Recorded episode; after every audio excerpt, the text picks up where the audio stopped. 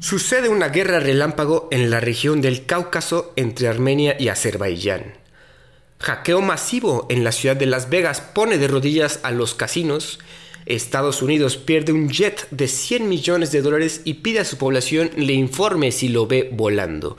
Y la República Dominicana cierra fronteras con Haití. Esto es Perros de Embajada.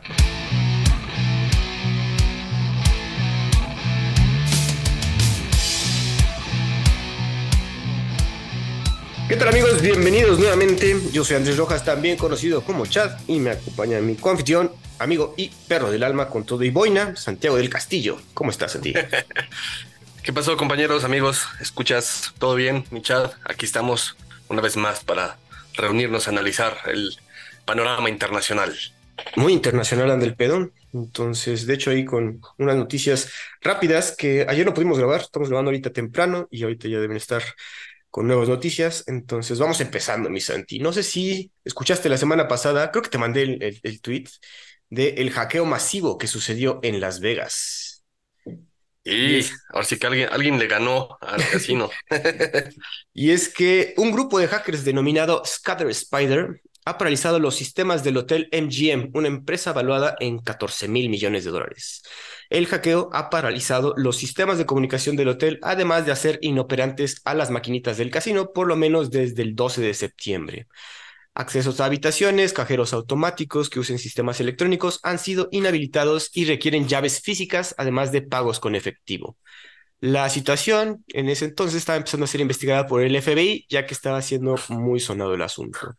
Otro hotel que fue atacado fue el Caesars Entertainment, y que fueron amenazados con filtrar información sensible a cambio de un rescate de 30 millones de dólares. Se especula que el hotel pagó la mitad de esta cifra. Expertos comentan que los hackers pudieron obtener los accesos a los hoteles atacando a compañías de tecnología para después obtener acceso a las redes de los conglomerados de Las Vegas. Incluso se menciona que alguien sin querer filtró accesos por teléfono en un engaño muy sencillo. Así de que, oigan, soy Tim, el de, R, el de TI, pásenme los, tu password y así, una pendejada así puede ser. El hackeo ya está afectando las acciones de las empresas afectadas e igual las pérdidas monetarias se calculan en varios millones. Por ejemplo, cada día MGM obtiene 13 millones de dólares de ganancia y ahorita están diciendo que están perdiendo como de a 8 millones por día. El hackeo sigue, eh, poco a poco se ha ido como que arreglando el asunto, pero pues siguen teniendo problemitas ahí eh, hemos visto en varias cuentas de Twitter, ahora llamado X. ¿Tú has sabido algo, Santi?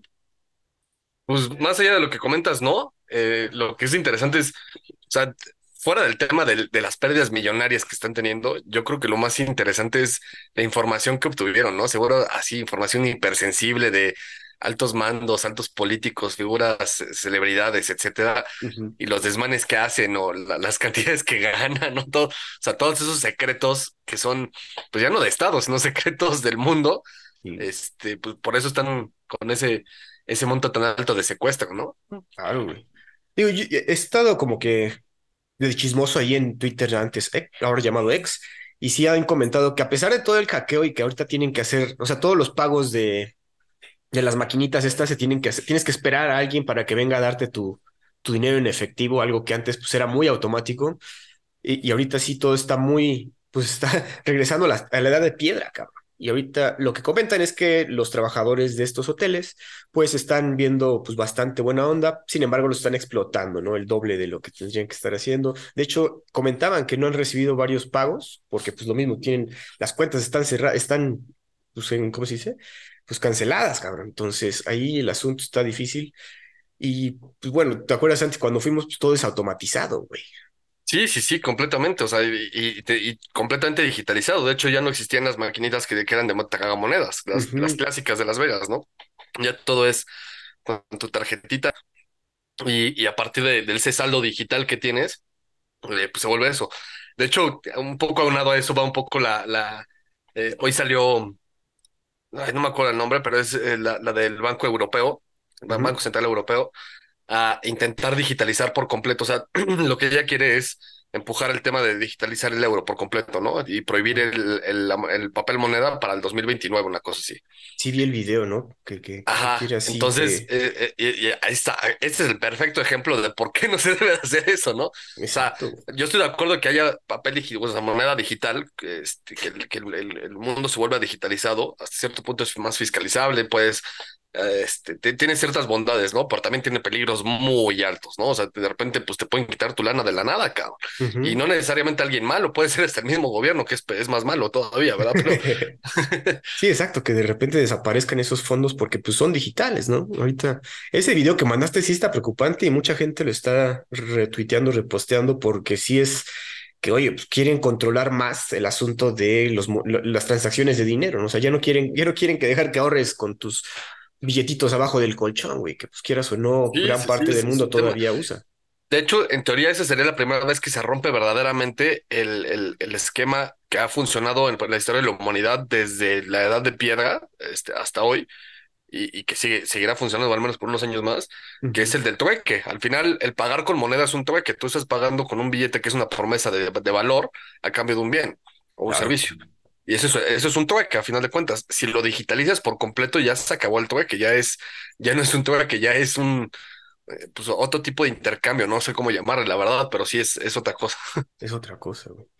Regresando aquí al asunto de Las Vegas, como que siempre realizaron un Ocean's Eleven, güey. O sea, los a través de estos métodos de hackeos, güey, pues. Lo basaron en la película, seguramente. Güey, esos güey, si, sí consiguieron por lo menos un ransom de 15 millones, oye, pues es un éxito para estos cabrones que están. Aparte dicen que es un grupo de hackers dispersos de no más de 20 años cada pinche morro, güey. Entonces, pues, güey, le supieron hacer y le ganaron a la casa, como dices, güey. Sí, es eso de que luego son como hacktivists, ¿no? Que son hackers activistas, este, que no lo hacen por, o sea, lo hacen por joder, pero con, con una intención marcada. Eh, estos no creo, estos creo que sí, nada más es las ganas de, oye, creo que estos podrían ser buena presa, vamos a aplicarla.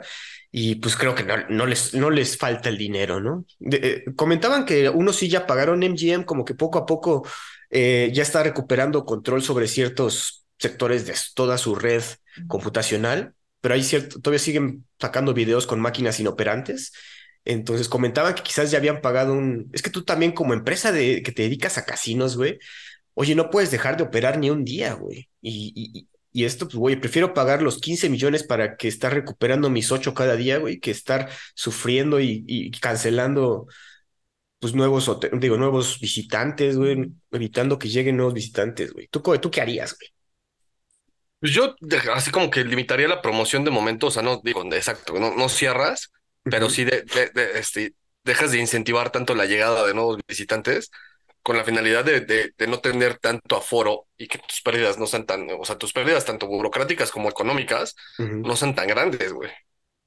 Ah, cabrón, güey. O sea, pasaban videos donde hacía colas enormes de gente que seguía llegando, porque obviamente si ya, fíjate que vamos para tu despedida de soltero, güey, y, oye, güey, que sucedió un hackeo y tenemos que hacer todo manual. No, pues ni modo, tenemos que rifarnos, güey. digo, a ver, fuera del tema, Las, Vegas obviamente no solamente es la, apuesta, mucho, o sea, de hecho muchísima gente va y no apuesta, va a los shows, va a conocer los hoteles, va de compras, va a distintas cosas, ¿no? Pero en este caso, pues todo está afectado, porque pues al final todo la manera en la que operan estos hoteles es que todo lo hacen digital, ¿no? Todo es con tu tarjetita, todo es un, un eh, vaya, se abrir el cuarto, cabrón, o sea, es con la tarjetita, ¿no? Entonces, sí, sí se vuelve un tema delicado, la realidad está complejo, ¿no? Que eh, efectivamente la pérdida millonaria no solamente es por el hackeo de las, del casino como tal, de, las apuestas, es de todo lo que está alrededor de todo lo que es el showmanship de Las Vegas.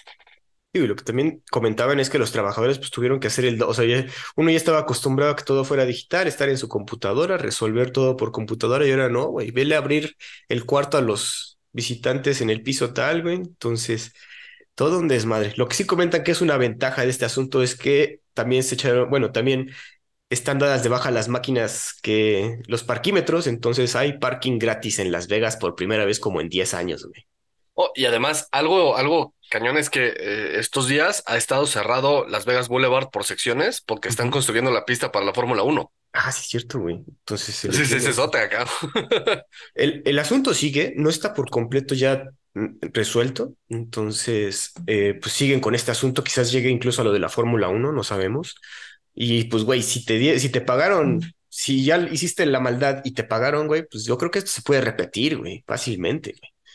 Ese A también es menos de que no cambien su forma de, de, de hacer. de trabajar, güey. Pero bueno, a ver qué pasa. Santi, pasamos a la que sigue. Sucedió un intercambio de prisioneros entre Irán y Estados Unidos. Cinco personas de cada nacionalidad serán devueltas a su país de origen. El intercambio se hará efectivo el lunes pasado, después de que Washington transfiera a Teherán 6 mil millones de dólares de fondos iraníes congelados en Corea del Sur, tras un acuerdo al que se ha llegado en Qatar. El acuerdo se empezó a mediar desde inicios del año pasado y a pesar de que ambos lados hablan sobre lo que significa regresar a, sus compatriotas, a los a sus países, el descongelamiento de fondos de Irán es lo más importante. Teherán ha dicho que utilizarán los fondos para transacciones humanitarias como comida, productos agrícolas y medicinas. Eso dicen, ¿verdad? ¿Quién sabe? La cúpula republicana obviamente ha criticado el movimiento comparándolo con un pago de rehenes y apoyo a un Estado terrorista.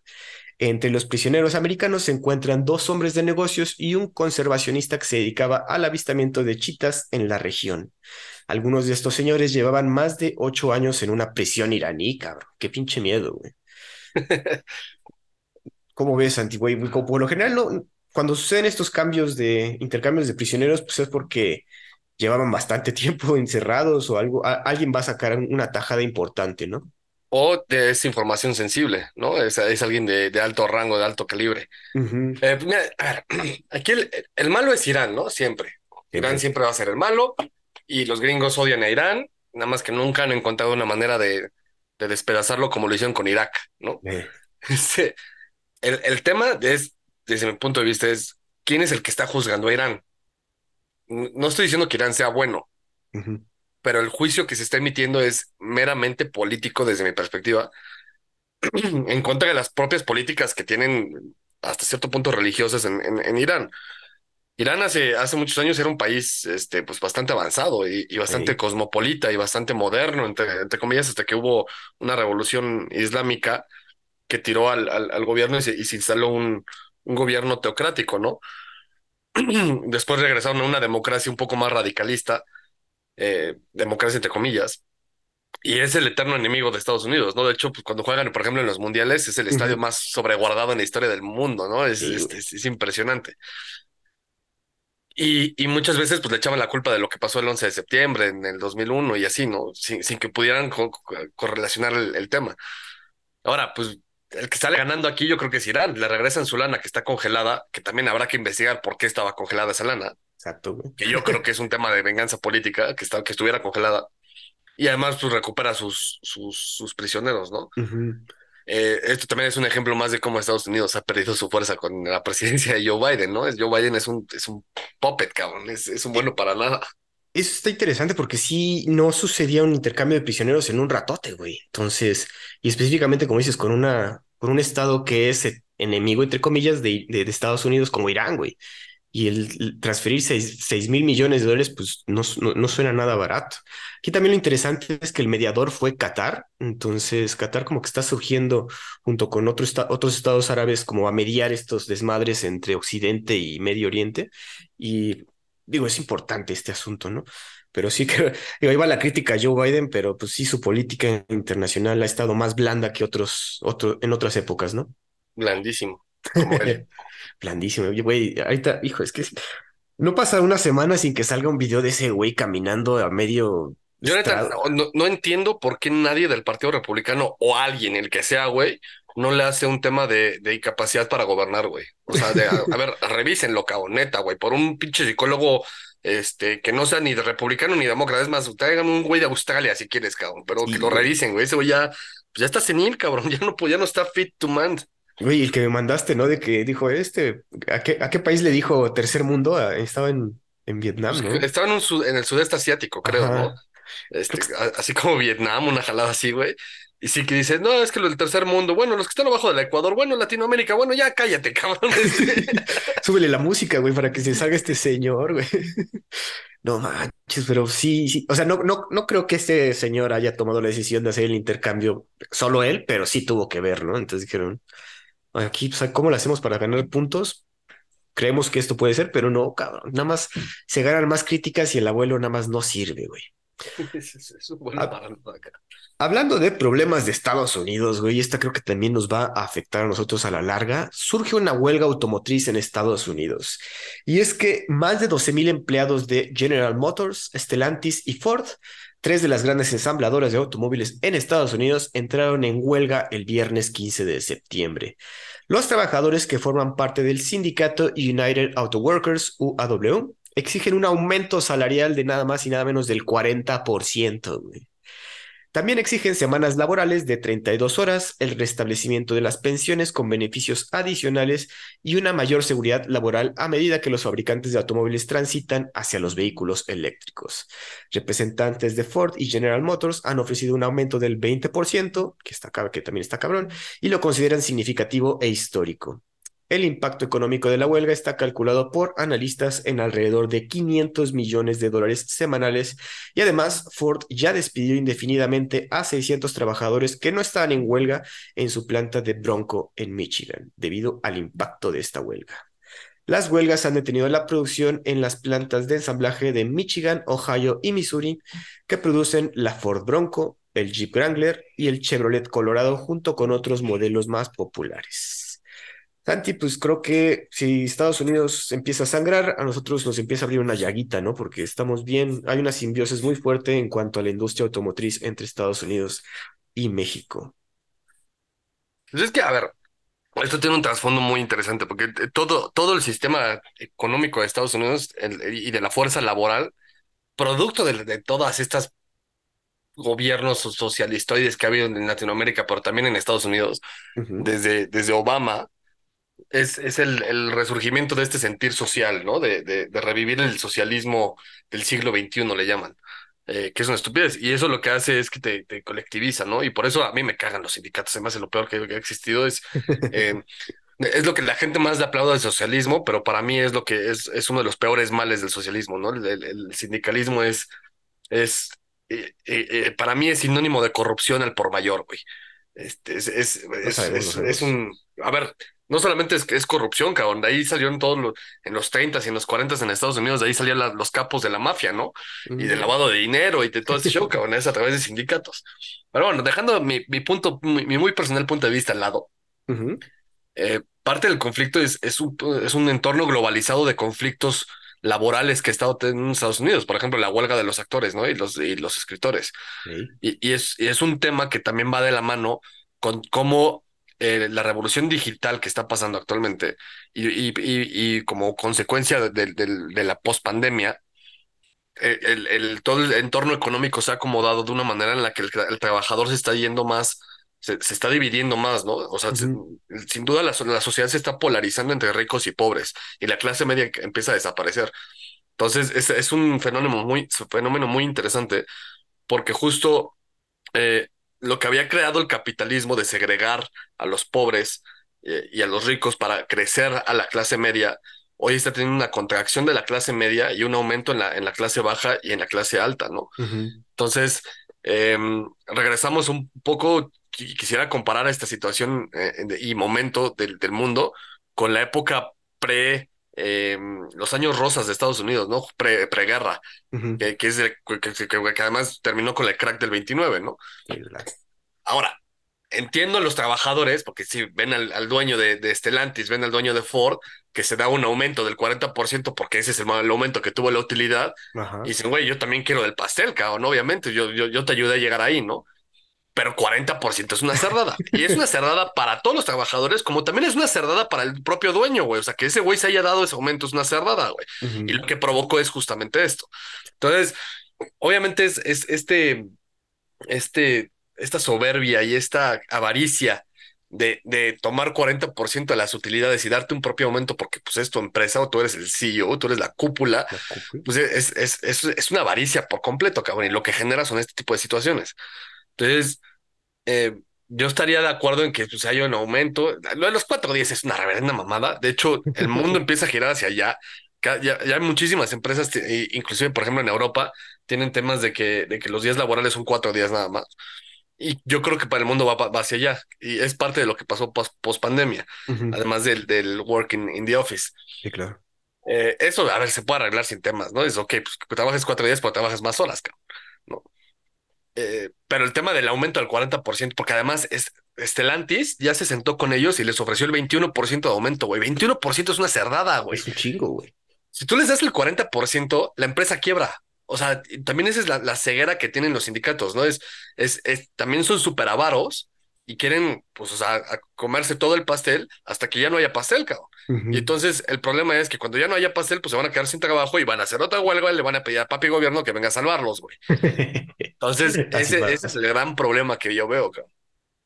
O, me llevo la planta hasta a, México, güey, donde no, donde no piden estas madres, güey. Entonces, que también tiene sindicatos. No te creas, ¿eh? yo creo que esta, esta huelga no tiene impacto inmediato en México, pero sí va a tener un impacto a mediano plazo, güey. En un par de años, aquí en México se les va a prender el foco y van a decir, ah, ¿qué crees? Allá arriba hicieron huelga y se vinieron para acá, vamos a hacer huelga también, güey, para que nos paguen bien.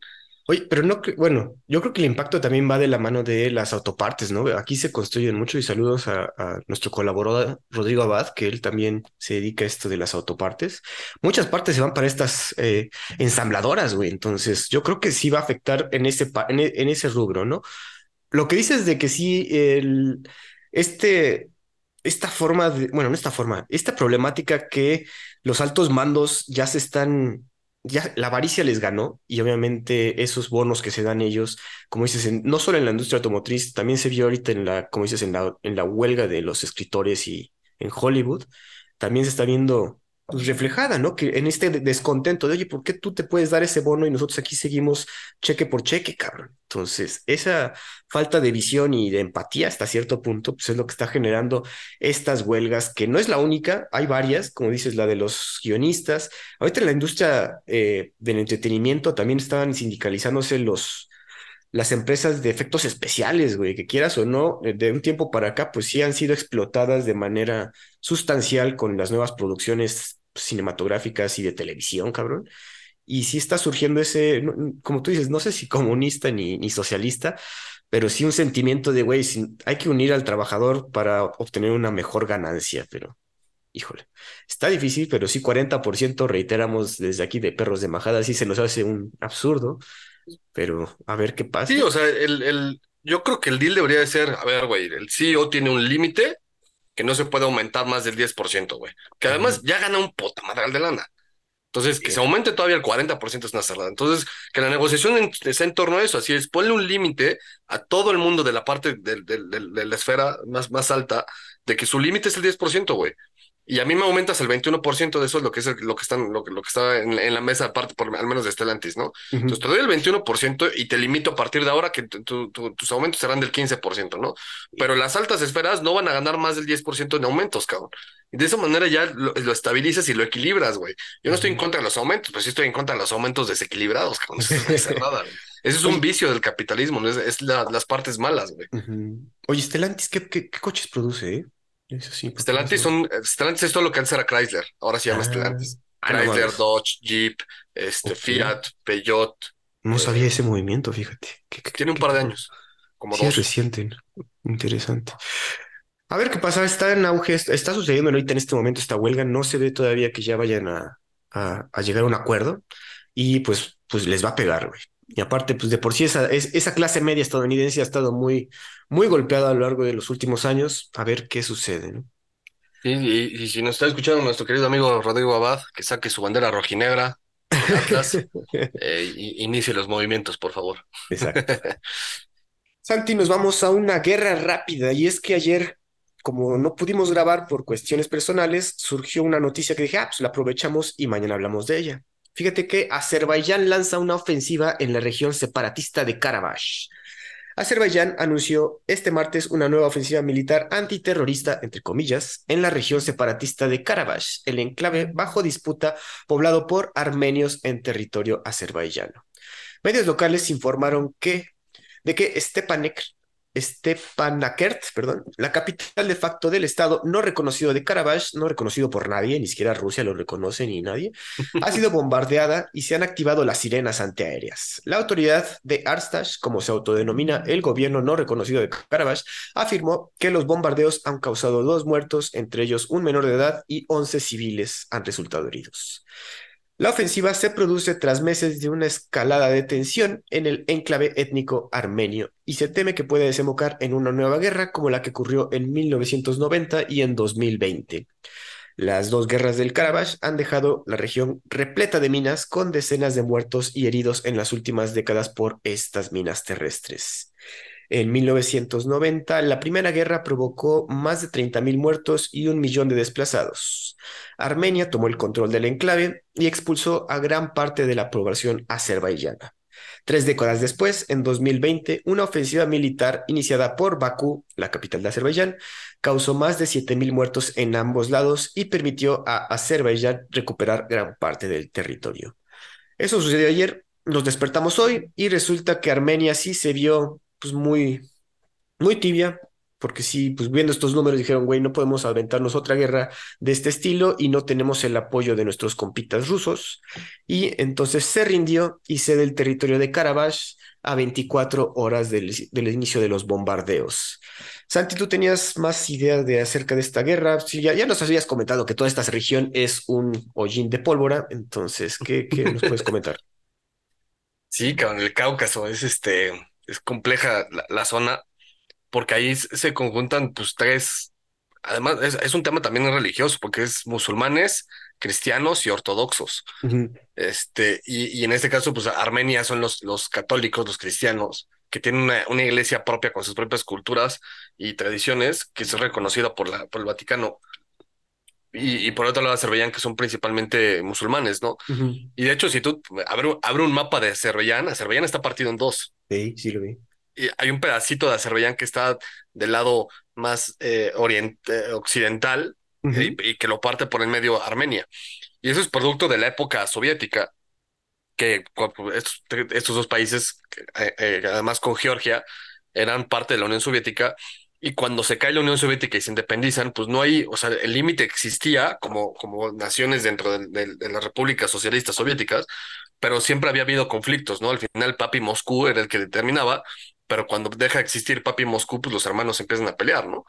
y es yo quiero este pedazo, yo quiero este pedazo, yo quiero este pedazo, y se determinan, eh, después de la guerra de los 90, se determinan ciertos límites, pero nunca son respetados realmente. De hecho, no es hasta 2020 que, que Putin los sienta a los dos, les da un manotazo, les dice cálmense y los hace firmar un acuerdo en el que se reconocen ciertos límites. Pero, pero esos límites, pues es, son territoriales y, al final pues es como cualquier límite territorial geopolítico, ¿no? Es una línea imaginaria. Entonces, eh, el respeto de esa línea imaginaria nunca se ha dado realmente. Y entonces es un, es un estira y afloje de parte de los dos bandos, ¿no? Armenia lo que quiere es más, más pedazo de país, sobre todo porque tiene un, tiene un problema muy grande con el otro lado del, de, de, su frontera, que es Turquía. Y Turquía tuvo un genocidio armenio brutal, cabrón. Entonces, hay toda una parte de, de Turquía que, está lleno de armenios que quieren independencia para pegarse a, Armenia, y Armenia lo que necesita es más territorio para darle espacio a todos esos armenios. A todos esos armenios. Entonces, este, pues va y se, y se, y se agarra tancas con su hermanito, que es Azerbaiyán, que en teoría Azerbaiyán es un país muchísimo más débil, entre comillas, que Armenia, pero... Uno pues, pensaba, ¿no? Hoy, ¿Mandé? Que uno pensaba, ¿no? Que Azerbaiyán sería un país más débil que Armenia, pero ahorita, pues sí dijeron, oye, no tenemos el apoyo, yo creo, ¿no? No tenemos el apoyo de Rusia, entonces no podemos hacer frente a Azerbaiyán. Y eso dije, ah, cabrón, ¿a poco? Es que fíjate que por ahí va el tema, porque em, efectivamente, desde mi perspectiva, Armenia es un país, eh, es un país muchísimo más poderoso que Azerbaiyán. Tampoco es que nos imaginemos acá Armenia como si fuera la quinta potencia del mundo. sí, Pero pues Azerbaiyán sí es un país considerablemente más pobre, ¿no? Con menos recursos.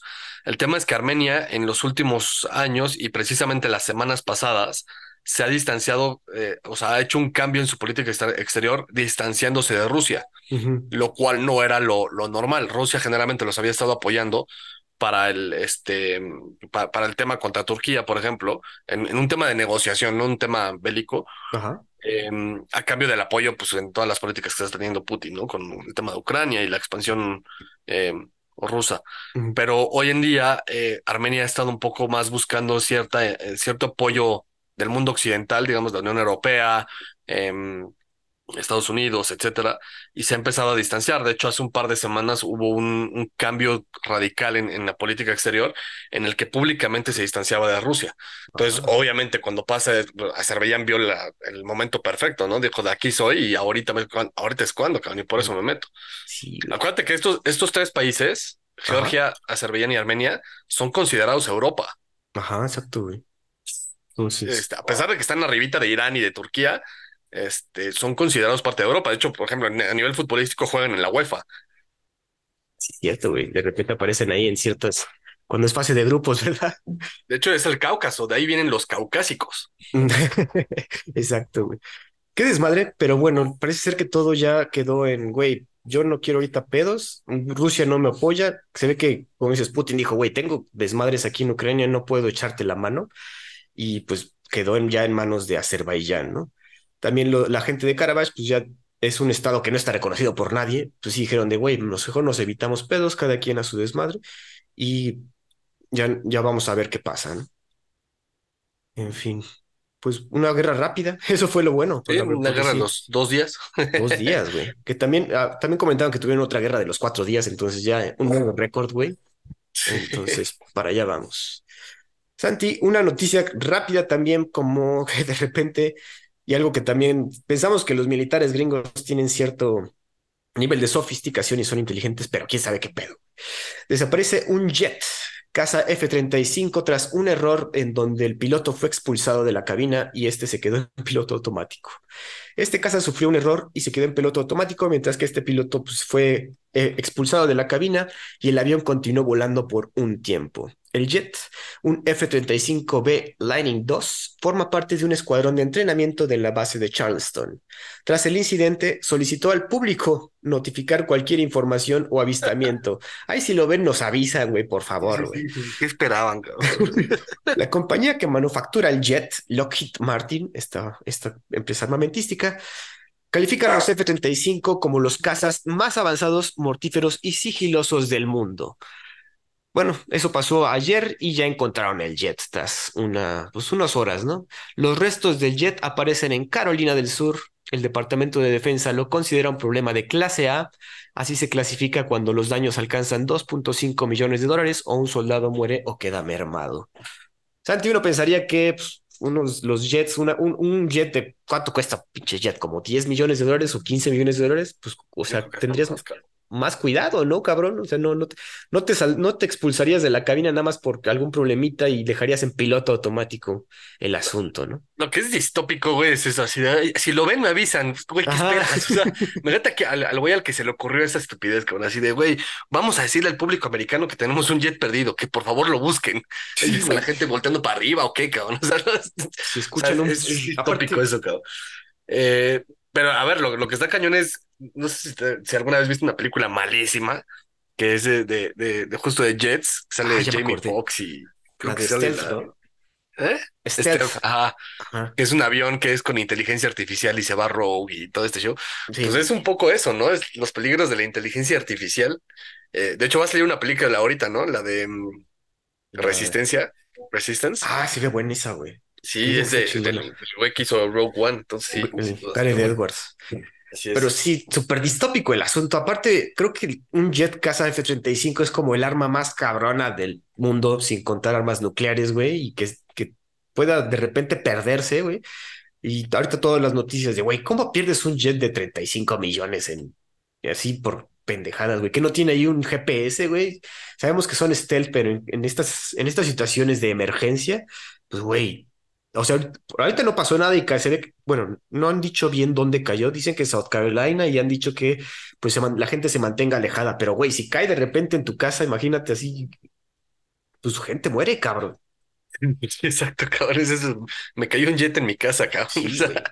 Y, y obviamente cuando cayó el jet, luego, luego llegó todo el, el- el gobierno a, a limpiar el área para que no se obtenga esa tecnología tan, tan importante, güey. Sí, para que sus propios ciudadanos no tengan tecnología. Cabrón, qué pinche miedo, güey.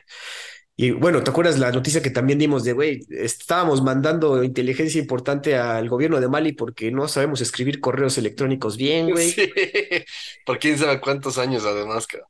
ahora se le suma este tipo de errores. Y aparte, este error porque lo pudimos conocer, güey. Pero imagínate la cantidad de errores militares cabrones que no, no, no conocemos, güey. Entonces, esto es el que está sonando ahorita las noticias, pero, güey, toda la, todo lo que no hemos de escuchar que sucede en, en las milicias es un desmadre. Pero bueno, ahí están los pedos militares. Pasando a otros asuntos, algo que sí nos importa a nosotros, y es que Meta, la compañía de Facebook, considera la idea de poner anuncios en WhatsApp. Aunque no se ha declarado la intención, gente interna comenta la posibilidad de poner anuncios en la pantalla de conversaciones de la aplicación de mensajería. La compañía ha negado esas intenciones, pero no ha descartado que se haya discutido internamente. Antes de ser adquirido por Facebook en 2014 por 19 mil millones, el fundador de la aplicación, Brian Acton, predicó el mantra de no anuncios, no juegos y no trucos, güey, para mantener esta aplicación. Tras una serie de despidos a principios de año, Meta reportó mejores finanzas debido a su esquema de publicidad. Recordar que WhatsApp cuenta con 200 millones de pequeños negocios y les ha proporcionado herramientas como el hecho de mensajear a clientes que aprueban dichas prácticas. Entonces, pues de ahí, de ahí están sacando algo de feria. Analistas reportan que WhatsApp cuenta con 2.3 mil millones de usuarios activos, mucho más popular que Instagram y Facebook Messenger. Santi, ahora parece ser que nos van a meter publicidad en, en nuestras conversaciones de WhatsApp. Eh, pues como ves, cabrón. Ya, digo, ¿te acuerdas también el desmadre cuando iniciaba WhatsApp que nos iban a cobrar un dólar al año, una pendejada así? Sí. Lo mismo está con Twitter, ¿no? Con, bueno, con X, que también ya lo quieren cobrar para evitar los bots y así, ¿no? Y que quieren cobrar un dólar al año, una cosa así. Ya están amenazando Este, con eso. a ver, son soluciones, o sea, anticipadas a problemas inexistentes, ¿no? Es, es el típico de si no está roto, no lo, no lo arregles. Este, WhatsApp funciona perfectamente bien. Yo no sabía, pero por ejemplo, no es la principal plataforma de mensajería en todo el mundo. En México sin duda lo es. De hecho, el SMS casi nadie lo usa, ¿no? Eh, por ejemplo, en Estados Unidos hay lugares en los que eh, con muchas comunidades que tienen iPhone, pues ni siquiera usan WhatsApp porque tienen su, su, su propia mensajería. Lo que antes era, por ejemplo, lo que hacía BlackBerry, ¿no? Eh, aquí lo que me impresiona es cómo Meta tiene tres plataformas de mensajería, güey, Ah, distintas. sí, sí. sí, O sea, es. Facebook Messenger, Instagram y WhatsApp.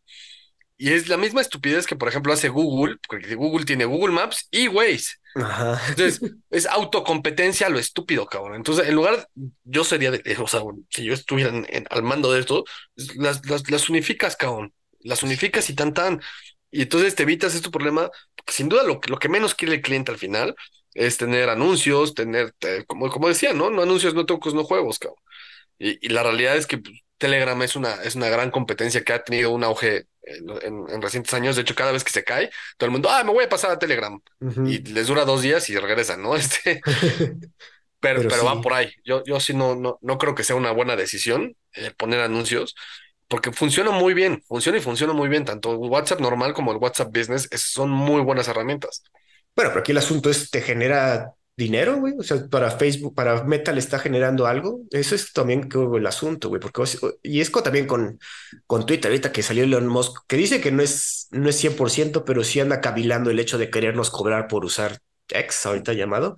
Pero, güey, también ahorita ya, ya comentaron que Twitter ya perdió su valor más de la mitad por sus decisiones, entonces, A ver, si, si Twitter va a cobrar, yo no lo voy a pagar. Es lo mismo que la palomita azul, güey.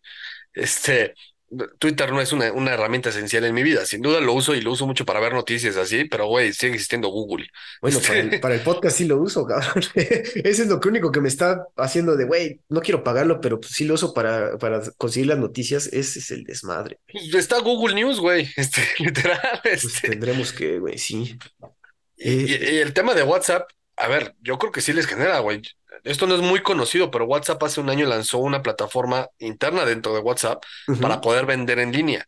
Entonces tú puedes tener tu tienda y tener tus productos y venderlos directamente a través de, de- de- de- de línea. De hecho, yo conozco a la persona que fue el- un español que fue el segundo en todo el mundo en poner su propia tienda en línea para vender tenis.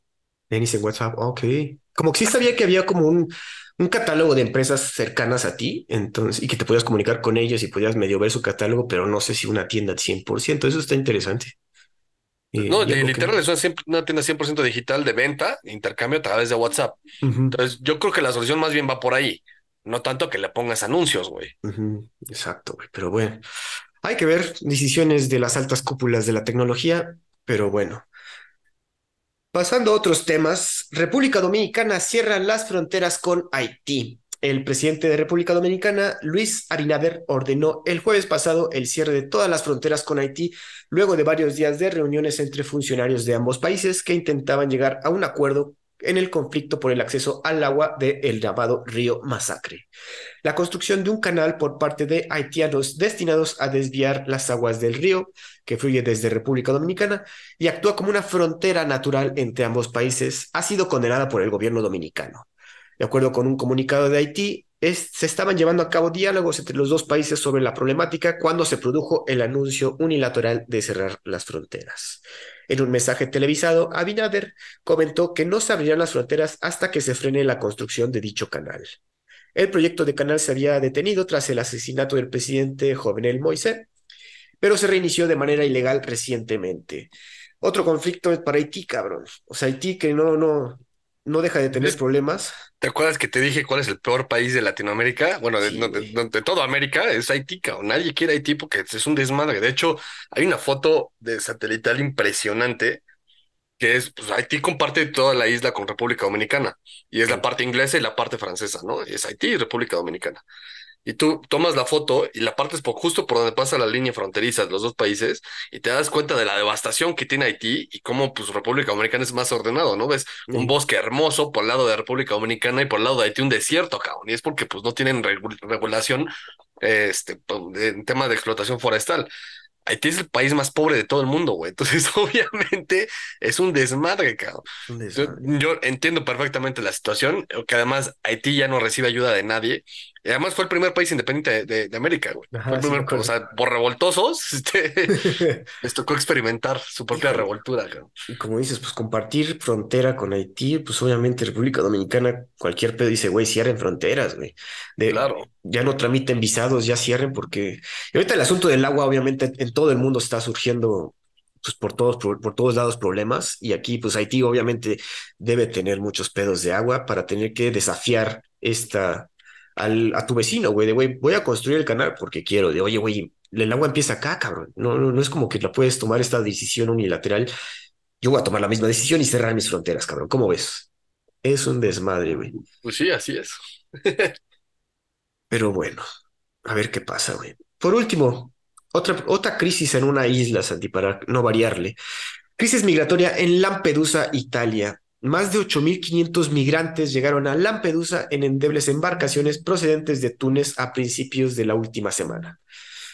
Lo que, llevó al, lo que llevó al alcalde de la isla, Filippo Manino, a declarar un estado de emergencia tras la llegada de, esta, de tanto migrante. Un portavoz de la ONU comentó que se trata de una emergencia operativa, ya que por lo general no llega tanta cantidad de migrantes a Lampedusa. En la crisis migratoria de 2015-2016, la mayoría de migrantes eran rescatados en el mar y transportados a Sicilia. Esto hizo que el gobierno italiano no preparara una respuesta para acoger más migrantes en la llamada isla de Lampedusa. A pesar de la crisis, los habitantes de la isla se han dedicado a ayudar a los migrantes con comida y medicina. La presidenta de la Comisión Europea, Ursula von der Leyen, y la primer ministro italiana, Giorgia Meloni, visitaron la isla para observar la magnitud de la crisis Ambas mandatarias constataron que la crisis es un desafío para toda Europa y presentaron un plan de 10 puntos para afrontar la emergencia.